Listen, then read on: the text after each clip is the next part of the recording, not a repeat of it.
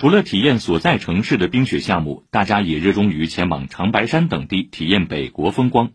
自二月七号零点起，上海全域均为低风险地区，恢复跨省团队旅游及机票加酒店业务。有旅游公司负责人介绍，七号当天便有近百名游客选择旅行社重新上线的机票加酒店产品，前往长白山错峰体验冰雪运动和休闲旅游。据文旅专家观察，北方省份居民仍是冰雪运动和休闲旅游的主要客群，呈现出人群基数大、频率高的特点。但南方省份居民颇有后来者居上的趋势。